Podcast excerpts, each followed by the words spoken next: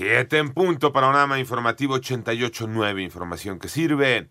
Yo soy Alejandro Villalbazo, Twitter y TikTok, arroba mm, Villalbazo. 13 es martes, 1 de agosto, Iñaki Manero. Gracias y vámonos con el panorama. El panorama nacional, la turista mexicana que declaró haber sufrido una violación por cinco hombres en las inmediaciones de la Torre Eiffel en París, ya denunció formalmente, por lo que se abrió una investigación sobre este caso y el Banco del Bienestar reportó pérdidas por 585 millones de pesos al cierre del segundo trimestre de 2023 y se dispararon sus gastos. Esto debido principalmente a comisiones, tarifas netas y gastos de administración y promoción. Unas 150 personas dejaron sus comunidades en el municipio de Sinaloa para buscar protegerse de los enfrentamientos y bloqueos carreteros que comenzaron el viernes 28 de julio en las inmediaciones del poblado San José de las Delicias y llegaron cerca de la cabecera municipal. Además, el consejero jurídico y asistente legal del gobierno del estado de Oaxaca, Giovanni Vázquez Segrero, desmintió que el decreto por el que se creó el nuevo Tribunal de Justicia Administrativa y de Combate a la Corrupción esté suspendido, tal y como lo informó Comunicación Social de la Suprema Corte de Justicia de la Nación.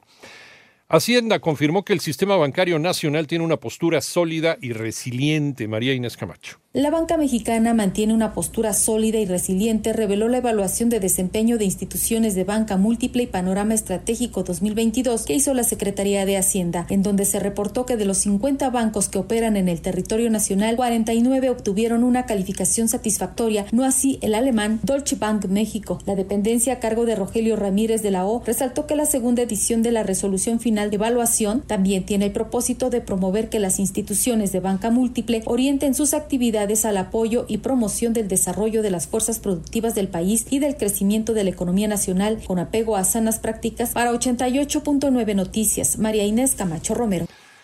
La Universidad Nacional Autónoma de México alertó por cambios en el comportamiento de la pandemia por COVID-19. Está pidiendo a los alumnos la preferencia del cubrebocas si es que te sientes mal. Moni Barrera. La UNAM indicó que en las últimas semanas se han registrado incremento de casos y pruebas de positividad de diagnóstico de COVID-19, lo que revela que el virus circula ampliamente a nivel comunitario en gran parte del país. Ante la presencia de uno o varios casos simultáneos en la misma área, se recomienda aislarse de tres a cinco días, promover la circulación del aire, incentivar el uso de cubrebocas, avisar a los responsables sanitarios y procurar en todo momento la adecuada higiene en 889 Noticias. Mónica Barrera. Vamos al panorama internacional. Ya suman 10 personas muertas durante una operación policial en el litoral del Estado brasileño de Sao Paulo, Brasil, tras el asesinato de un agente de la fuerza de élite de la policía militarizada, informaron fuentes policiales. Por otra parte, 11 personas murieron y 27 están desaparecidas debido a las inundaciones registradas en las montañas que rodean a la capital de China, Beijing,